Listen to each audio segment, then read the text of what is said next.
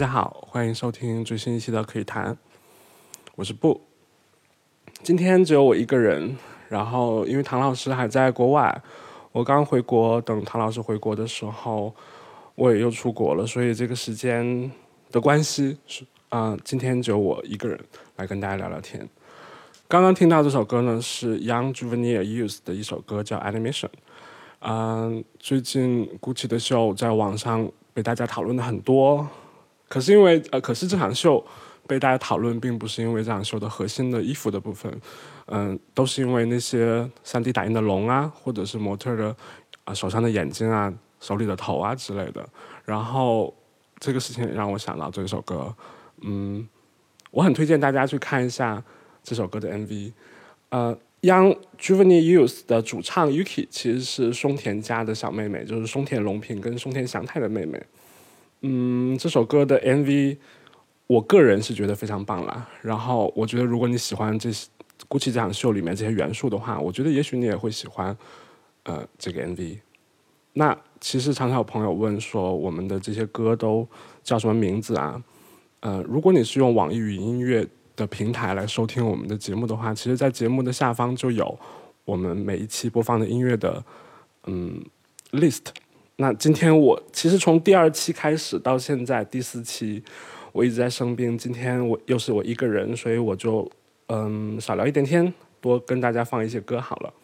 那上一期节目我们聊到了一个话题，叫做土星回归。我觉得今天一个我一个人的话，我可以跟大家详细的聊一聊土星回归究竟是什么东西。土星呢，在传统的占星师眼中被称为撒旦，即使占星学发展到现在，呃，进入了当代占星，在心理占星学家或者是说在嗯进化占星学家们不断的去为土星证明的这个过程之中，土星依然好像是天空中的一颗弗兰肯斯坦，它常常跟忧郁、失败、沮丧联系在一起。那可是这不是我不能说这是错的，它确实会带来很多限制。嗯，在斯蒂芬阿若优的一本书里面，他提到了土星其实是一个人。非常关键的转化的一个点。然后我其实非常喜欢，我在上期节目里面就不停的提到一位占星师叫 Stephen Forrest。然后 Stephen Forrest 在在他的书里面呢，将土星称之为一位老师，因为土星运行的周期的问题呢，它二十九年才会重新回到你星盘出生的时候的那个位置。嗯，所以当他第一次重新回到这个位置的时候呢，也就是。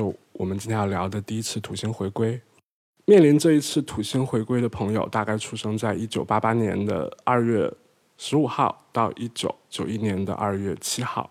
如果你是出生在这段时间的人的话，那接下来的一段时间你要接受来自土星非常严峻的试问。如果我们人的一生分为三个阶段：青年、中年、老年的话，那每一次分界点或者说分水岭都是一次土星回归，然后第一次土星回归也就是你的青春的结束。青春是什么呢？青春的核心大概是拓展，嗯，认知，发现自己自己是什么样的一个人，想要过什么样的生活。然后青春的核心就是去做梦，所以。到了第一次土星回归的时候，你会发现你在十八岁到二十八岁这中间，不断想要尝试、想要努力的方向，然后不断的受到限制的部分，会再次被强调出来。嗯，我今年刚刚三十岁，所以我也刚刚结束了我第一次土星回归。这个点，我也可以跟大家分享很多啊，我个人的土星回归的经验。其实，其实。长成一个大人，对于每个人来说都不是一件容易的事。我可以举一些例子，比如说，史蒂芬斯皮尔伯格，在他二十九岁、三十岁那一年执导了《大白鲨》，然后这跟他之前的风格，跟他之后的风格形成了一个很大的分分水岭。然后在《大白鲨》之后，他的成绩受到了肯定，然后他的事业也不断的朝着一个新的方向发展。可是也有人在土星回归中接受到了非常严格的考验，比如说，呃，我们都很熟悉的，呃，去年自杀的乔任梁，呃，他自杀的这个时间就是发生在他土星回归前的两个两个星期左右。大概土星回归的时候，每个人在健康、呃，事业。各方面领域可能都会或多或少的受到一些波及，但是其实呢，这听起来有一点好像很恐怖，然后或者说这可能只是一个表象。嗯，我在经历土星第一次土星回归的时候，也是我人生中最黑暗的一段时光。然后那个时候，我我设定了一个新的目标，然后我在为那个目标努力的时候，我受到了很多限制。遇到了很多状况，然后呢，在我第一次土星回归的时候，也是我人生人生中第二次抑郁症的时候。那个时候，土星的负面的能量在我的生活中就显得比较，嗯，我想那是我生命中目前最难熬的一段时间。嗯，毫不夸张的说，那个时候我也常常想到，我是不是可以，或者或者说我是不是应该结束自己的生命。所以，其实当听到别人说他活不下去了的时候，我其实可以，我可以理解那像什么样一种状况。也正是因为那个时候，我开始研究土星。嗯，我开始把土星当做一位老师，我看，我跟着他学习什么叫做。嗯，脚踏实地的去实践，不在乎什么是限制，也不在乎目的究竟会不，就是你的目标究竟可不可以达成。最重要的是你去实现它的那个过程。我跟我的朋友做过一个比喻哦，我跟他讲说，你想象你的人生是一个黑暗的房间，然后当你出现的时候，当你的视野出现的时候，你不知道这个房间究竟有多大，可是。可是你每走一步，那个地方就亮起来了。所以你能做的就是你，你必须放胆的、勇敢的去迈入黑暗。然后，因为你每走一步，那个地方就会亮起来，然后你就会大概这个房间的状况就会有更多的信息向你显露。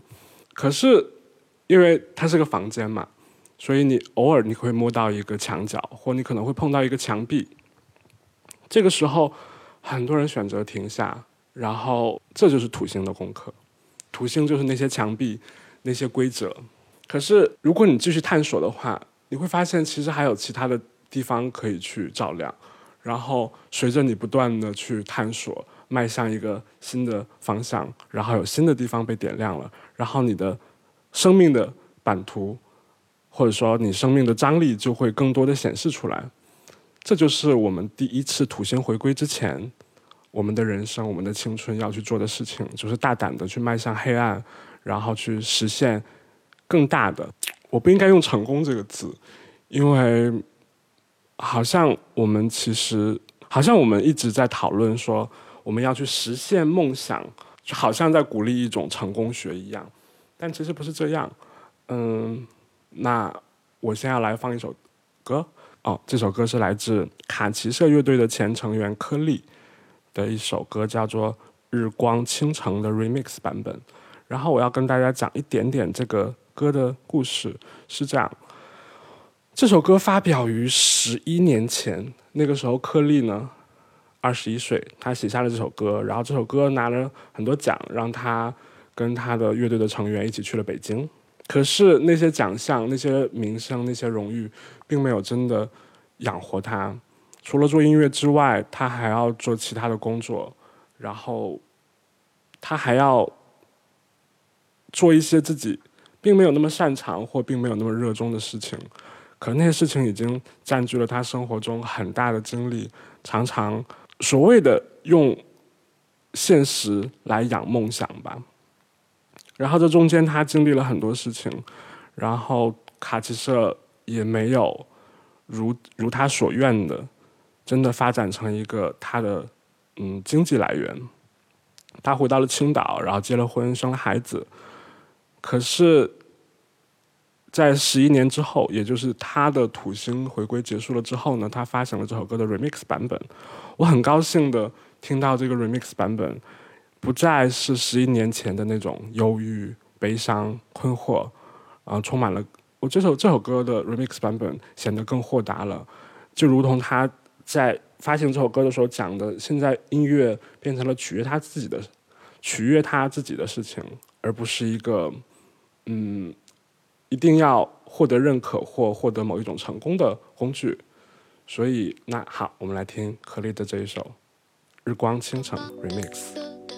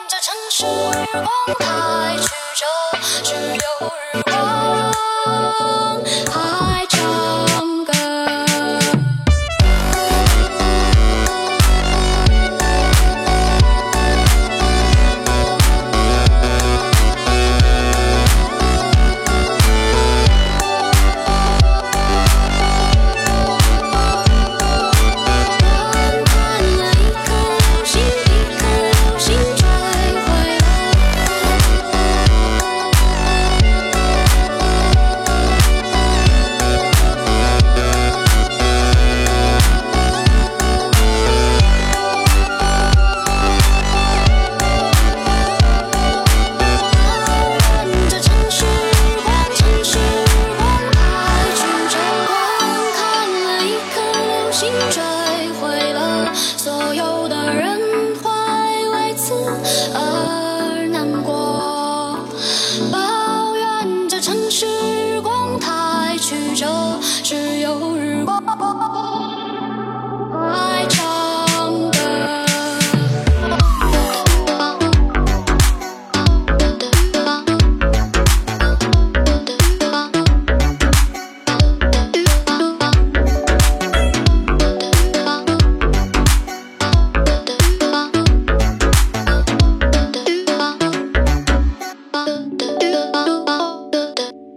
青春期的核心就是去做梦，所以在青春期的时候，我们都觉得我们可以去做很多事情，然后我们的人生可能想要尝试各种各样的方向，这都是好的事情。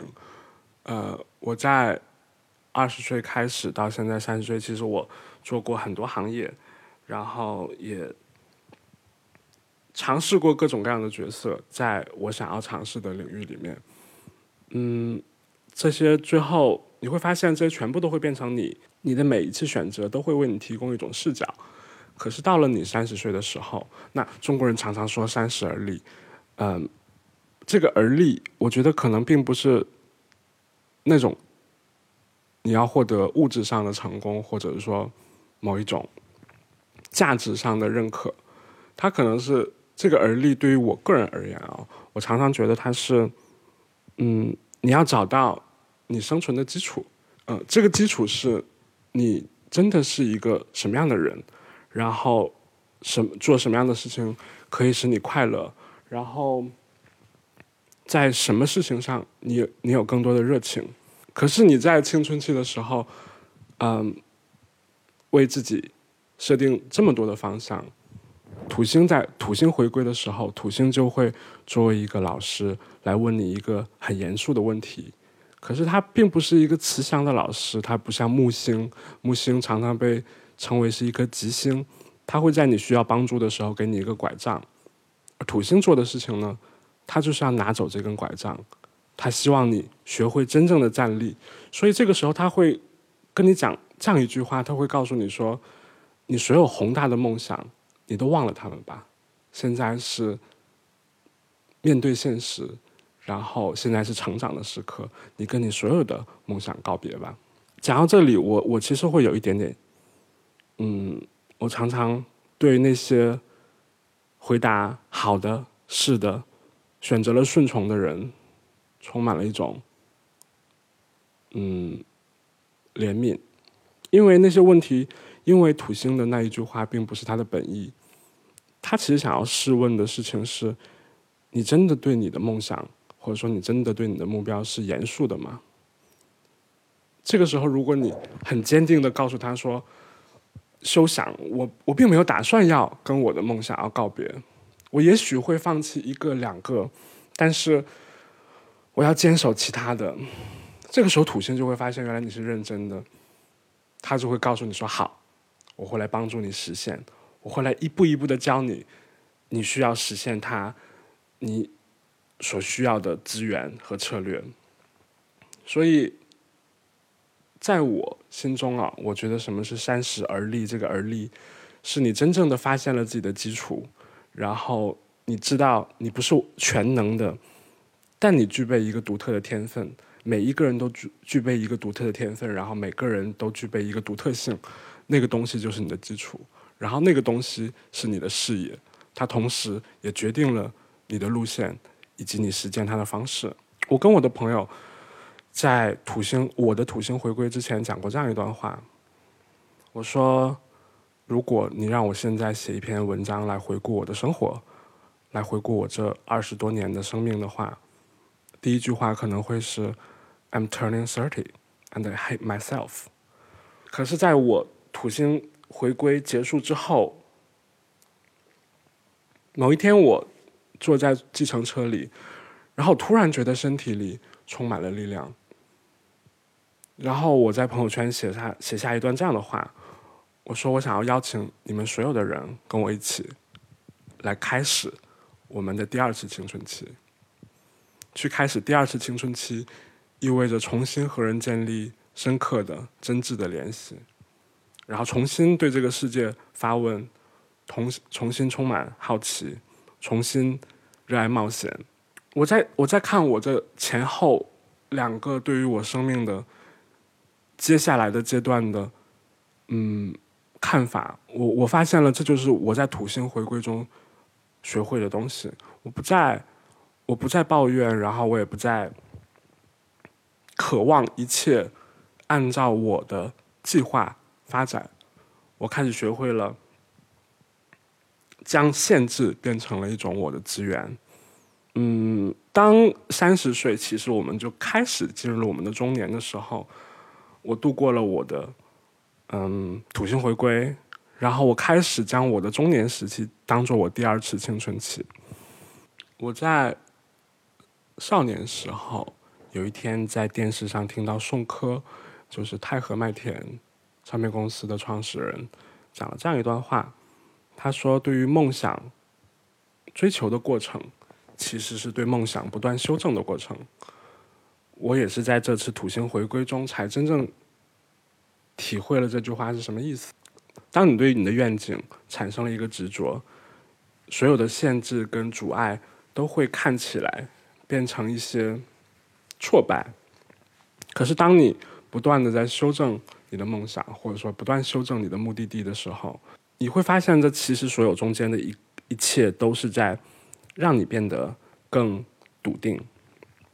嗯，在村上春树的一本书叫做《我的是我的职业是小说家》这个书的开头，他其实讲了一件事情，就是他之前从来没有想过要成为一个小说家，可是，在二十二十九岁，哎，不对，是他三十岁过后，突然有一天，他开始觉得说，也许他可以真的写一本小说。他用了一个词叫做 “epiphany”。来形容他做的那一个决定、那一个时刻的感受。Epiphany 这个词呢，嗯，它和 in 也可以被翻译成灵感或者说灵光，但是它跟嗯在英语里面跟 inspiration 这个词是有非常大的呃区别。Epiphany 好像是从你内在涌出的那一个，你终于找到的，你不得不做的事情。然后他在写作第一本小说《且听风吟》的过程中也并不顺利。他一开始第一稿结束的时候，他发现自己的小说写的一塌糊涂，他甚至没有办法将那个作品发表，因为他自己也很不满意。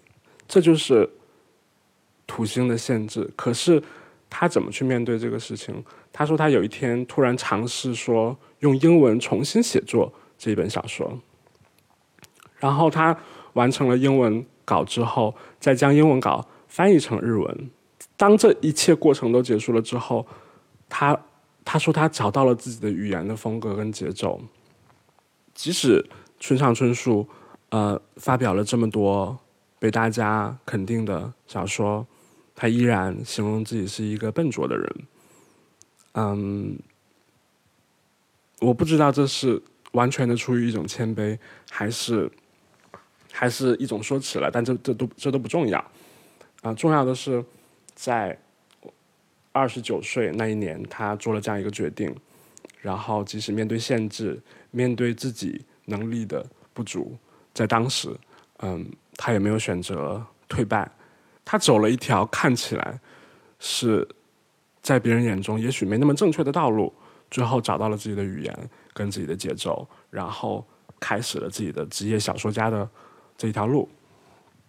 嗯，好，我们再来听一首歌。这首歌呢是来自竹内玛利亚的一首歌，叫做《Plastic Love》。这是我在春节期间听的最多的一首歌。可是我今天要播放的是由 Tala 制作的这个蒸汽波的版本。我们来听《Plastic Love》。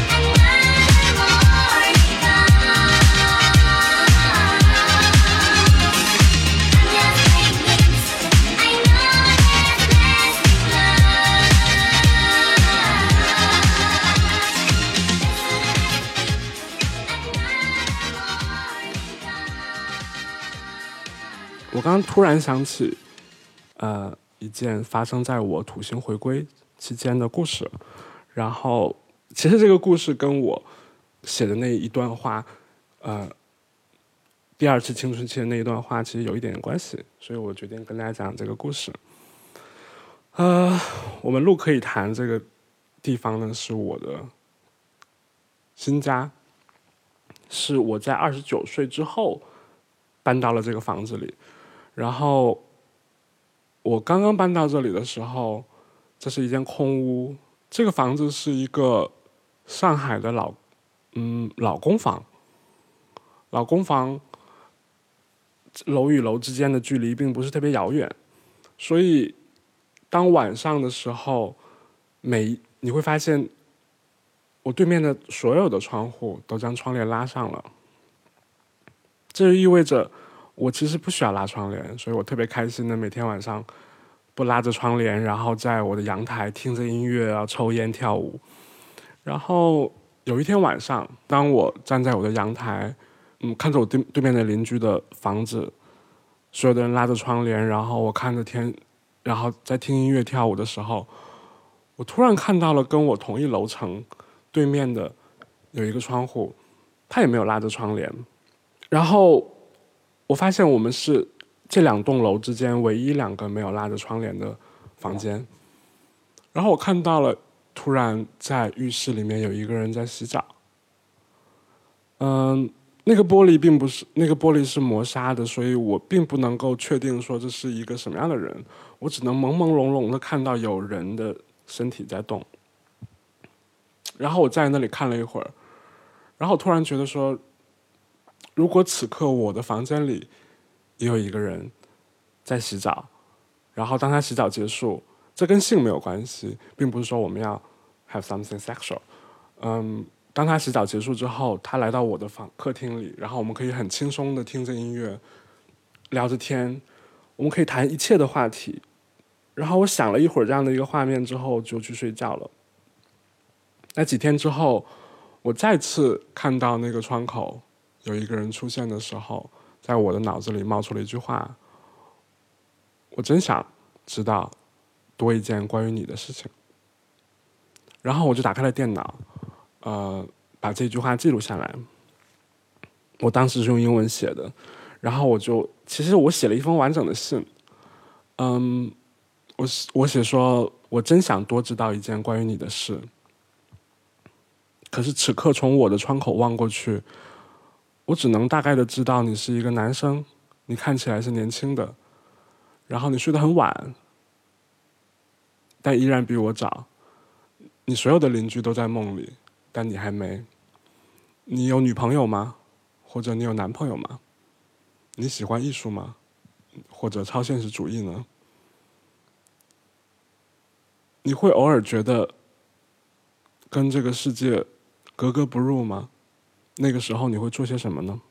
当你知道我在从我的窗口望向你的时候，你会觉得我是个变态吗？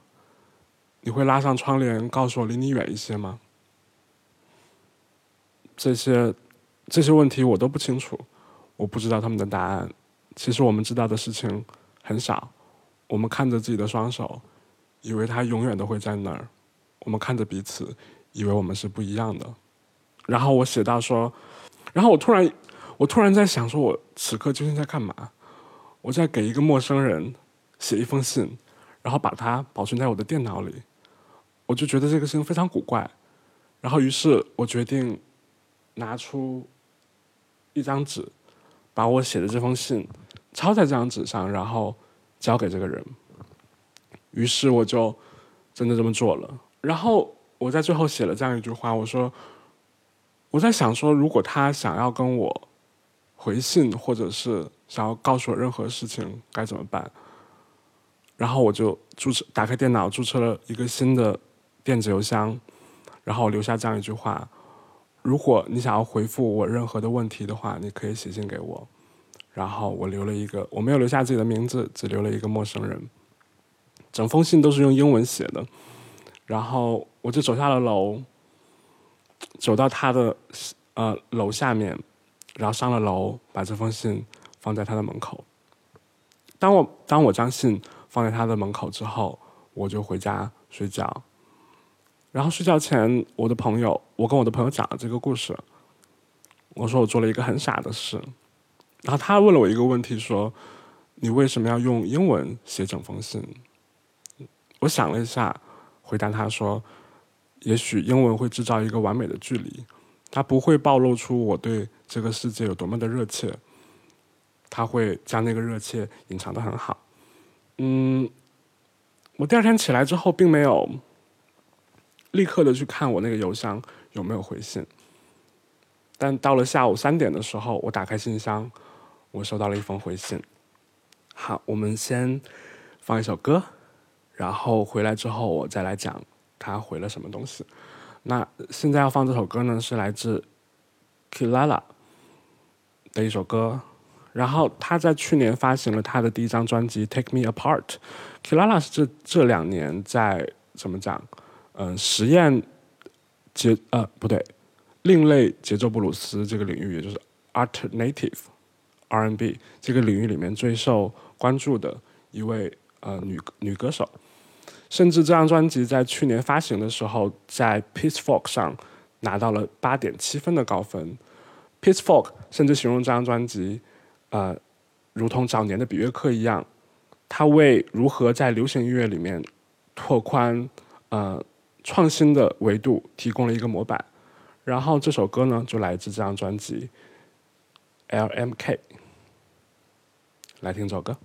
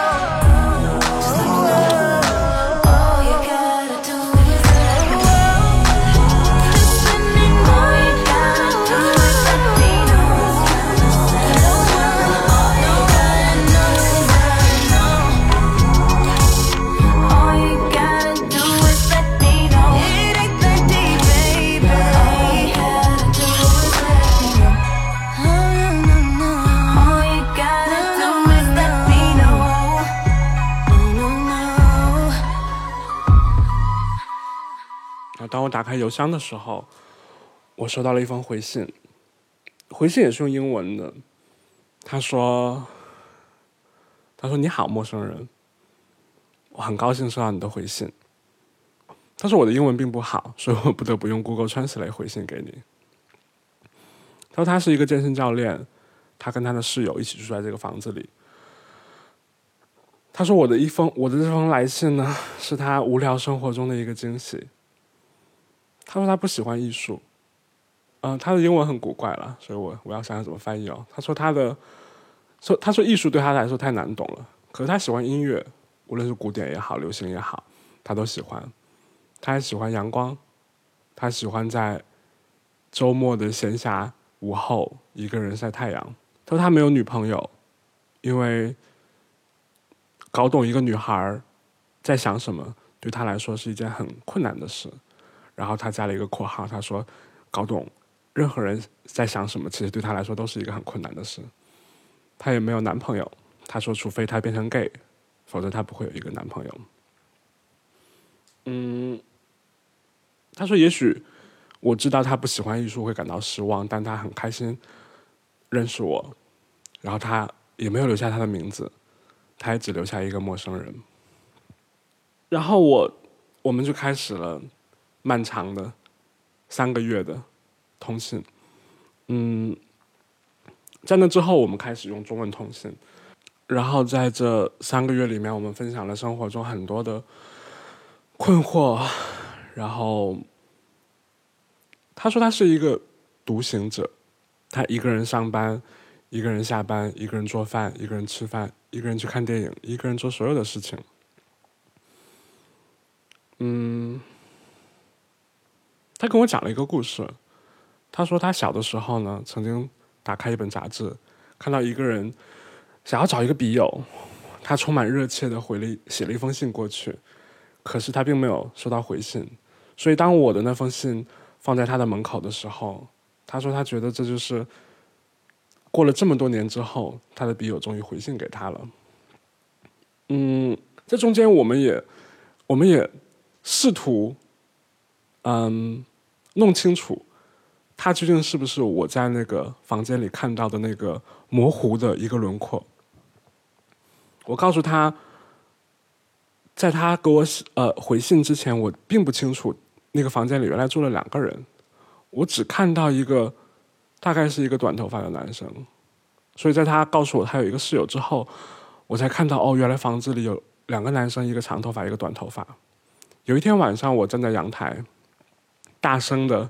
跟我的朋友打电话的时候，我并没有注意到，原来他又在那个浴室洗澡。然后他把浴室的窗户打开，然后探了头出来，然后我们对视了一下。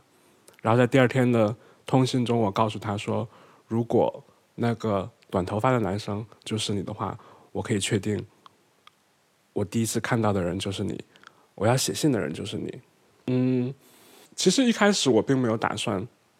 那么早的就让他知道我住在呃哪一个房间，因为他告诉我他很快就要从这个房子里搬走了。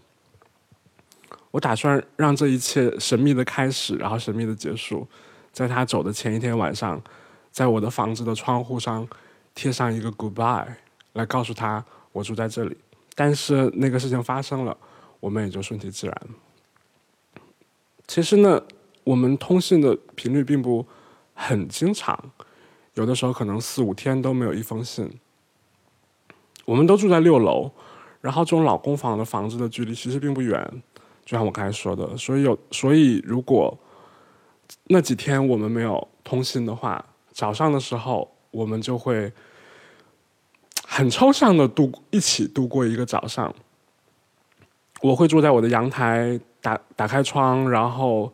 晒着太阳，听着音乐，看着书，然后他会在他的厨房打开窗户，做他一天要吃的东西。因为他是个健身教练，所以他要非常严格的控制他的饮食。然后我们我会把音响放在我的窗口，嗯，放一些我觉得适合早上听的音乐，然后我们两个会一起来这样度过这个早上。在那在那过程中，我们也从来没有。聊过这个事情，我们也没有彼此抬头看，但这就变成了一个我们的默契。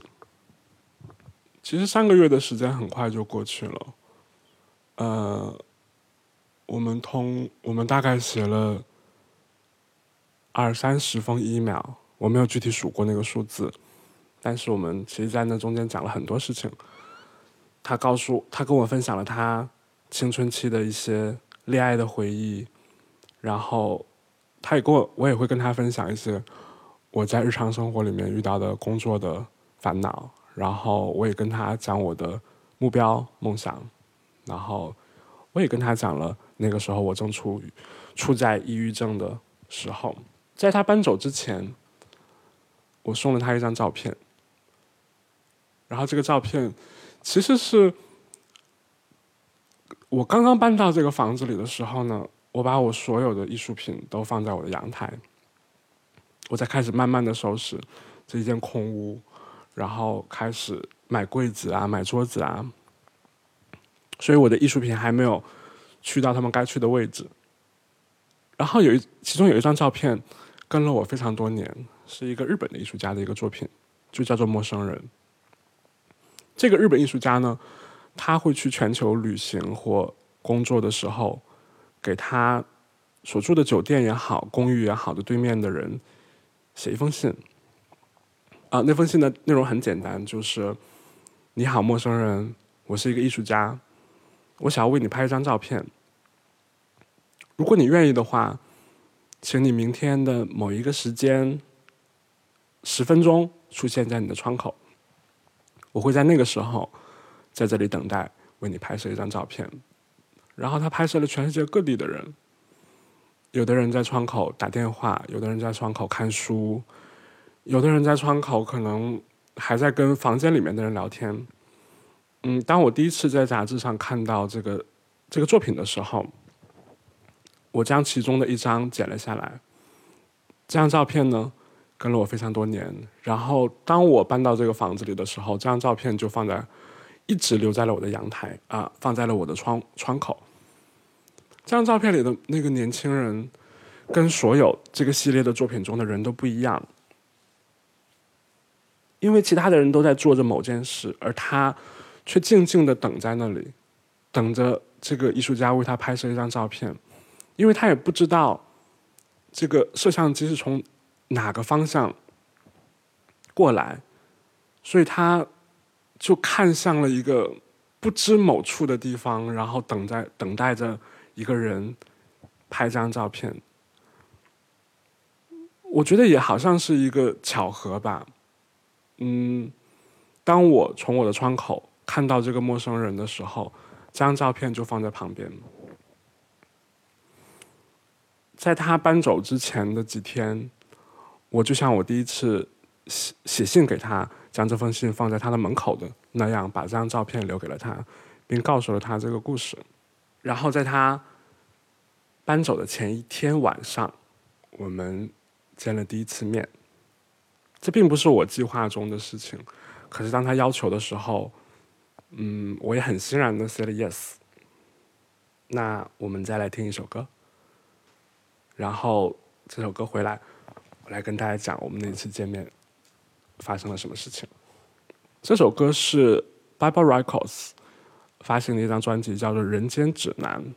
然后 Bible Records 邀请了十四位音乐人来重塑他们对于八十年代、九十年代的记忆。《人间指南》这个名字呢，来自于上个世纪九十年代非常热门的一个电视剧，叫做《编辑部的故事》。里面所有的角色就在为这本叫做《人间指南》的杂志工作。这本杂志从来没有存在过，也没有发行过，所以这首歌就是来自于这张专辑。这首歌呢是 Op Seven 制作演唱的一首歌，叫做《Schizophrenia》。我们来听这首歌。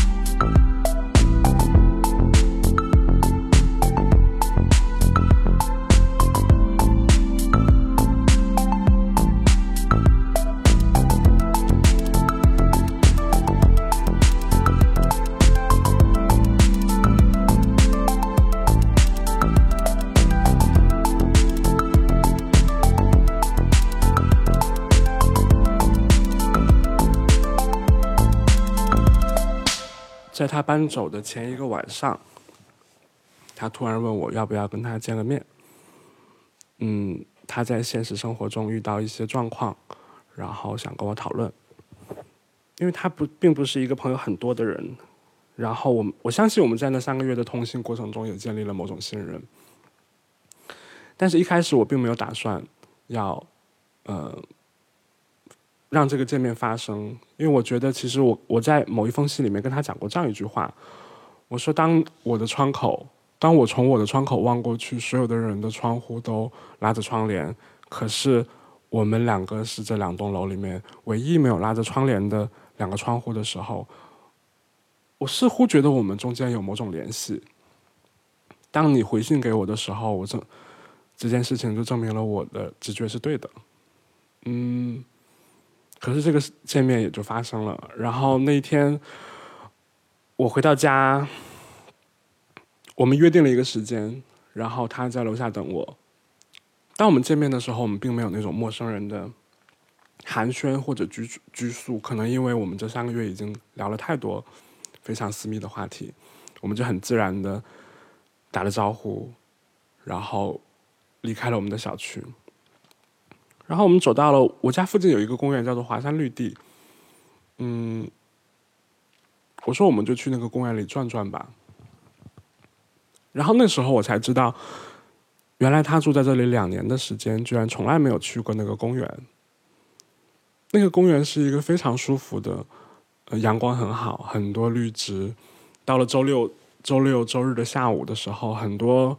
住在附近的居民就会带着狗跟小孩，嗯，去那个公园里面休息、聊天、野餐。在那个时候，我突然觉得，也许我们这次见面是对的。他可能在平时是一个太过于紧张的人。我们就走到那个公园里面，然后一边散步一边聊天。他询问我一些关于那个发生的事情的意见，然后我们在。凉亭里面坐了一会儿，我很开心。我带他到那个公园里面去坐了一会儿，呃，我也很开心，在在这两年的快要结束的时候，有一个这样放松的夜晚。然后我们大概散步散了一个钟头，聊完天之后，我们就各自回家。第二天，他离开，他搬离了这个小区。从那之后，我们再也没有再也没有写过 email。然后，虽然偶尔我也会想起这件事情，特别是当我从我的窗口，因为他的他的家搬搬来了新的邻居，然后那个感觉非常抽象了。就是我当我再望向那个亮着的灯，然后一个人出现在那里在洗澡的时候，可是我看到旁边的卧室啊客厅的窗窗帘拉着的时候，我不再有那一种。冲动或者说那种预感，说我可以跟这个人联系或沟通了，然后这个事情就这么结束。其实这已经发生，这个事情已经发生一年多了。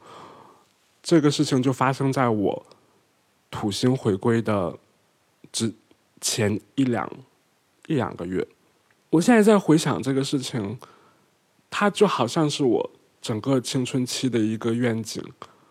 我想要跟认识的或不认识的人沟通，我想要跟认识的、不认识的人分享，我想倾听他们的困惑，然后我也想给他们提供一些我的角度，无论是通过我的作品也好，还是通过我本人的聊天也好，我在那个第二次青春期的那个那个小小的。几句话里面写了这样一句话：第二次青春期意味着重新和别人建立深刻的、真挚的联系。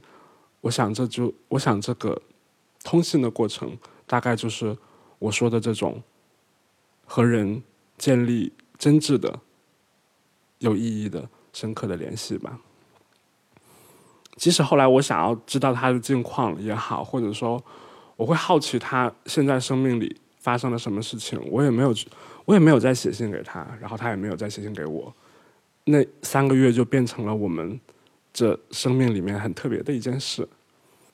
其实这个故事我跟我的朋友讲过很多次，然后我其中一个朋友跟我讲过这样一段话，他说：“他说这个故事听起来非常浪漫，然后可是如果那个收到信的人是他的话，他会立刻搬走，因为他觉得对面住了一个变态。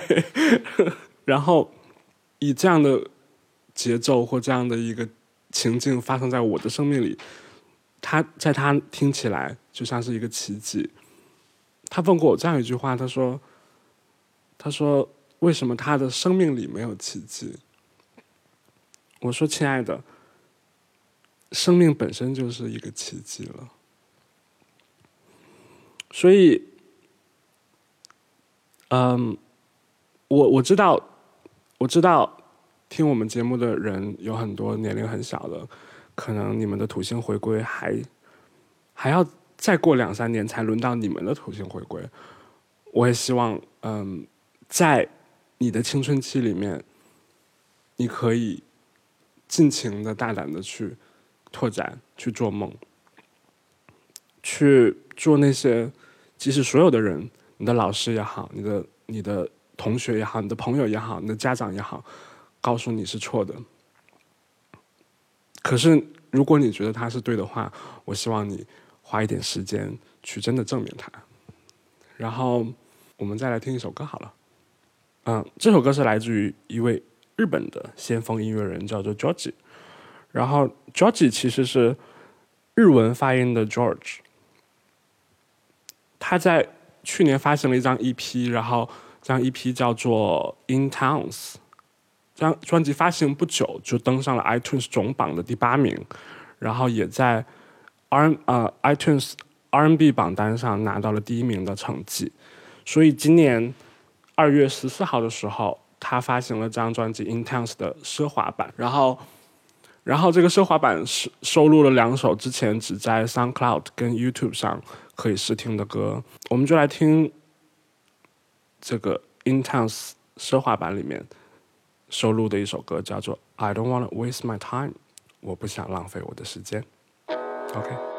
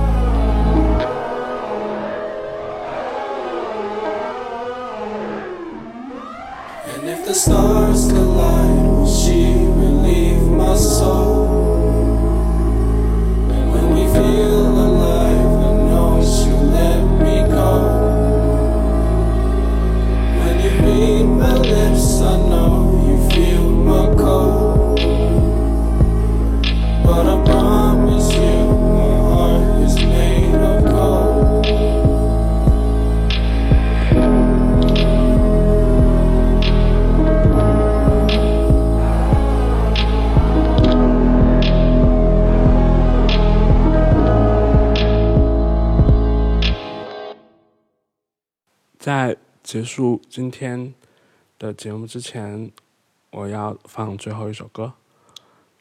这首歌是放给我和唐双一位共同的朋友。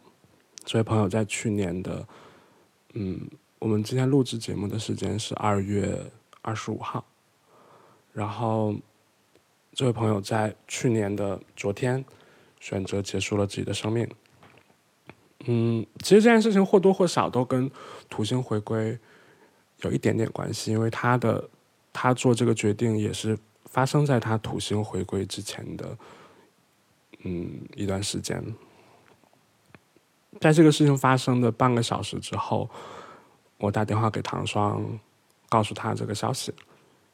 然后那几天我们两个人的情绪都不是特别稳定，我们进行了几，我们那两那几天都在断断续续的聊天，讨论我们的生活也好，讨论这个朋友也好，讨论我们对于人生的困惑也好。如果不是这件事情的话，我可能我我可能并不知道这位朋友。是这么成功的。我知道他是一个很有名的摄影师，在我们认识了很多年之后，他变得越来越有名。可是当他呃去世的消息出现在《时代周刊》的网站上的时候，我才知道原来我们的我的朋友的生活远比我想象的要复杂。嗯，在第三天还是第四天之后吧，网上已经充满了对这件事情的讨论，有人。回忆了他们他跟这位朋友的相识的事情，嗯，也有媒体给出了错误的消息，然后，然后唐爽写了一篇文章，他发给我看，说如果没有不妥的措辞或讲法，嗯，他就觉他就要把这篇文章发到微博上了。然后我跟他说了这样一段话，我说，作为他的朋友，我们都知道，这么多年来他深受抑郁症的折磨，嗯，作为他的朋友，我们如果还能够帮他做一点什么事的话，就是告诉喜欢他的人，自杀不是一件酷的事情，自杀不是一件应该被美化的事情，嗯，我当然不愿意说自杀是一件错误的事情。但我并不认为它是一件正确的事情。然后那段时间，嗯，我们也进行了一次长谈，关于身边的朋友的精神状况的问题。我知道，在城市生活的人越来越多的受到精神疾病的困扰。嗯，作为他的朋友，我们也应该鼓励喜欢他的人。多关心身边的朋友，然后，然后，抑郁症是一个很严肃的事情。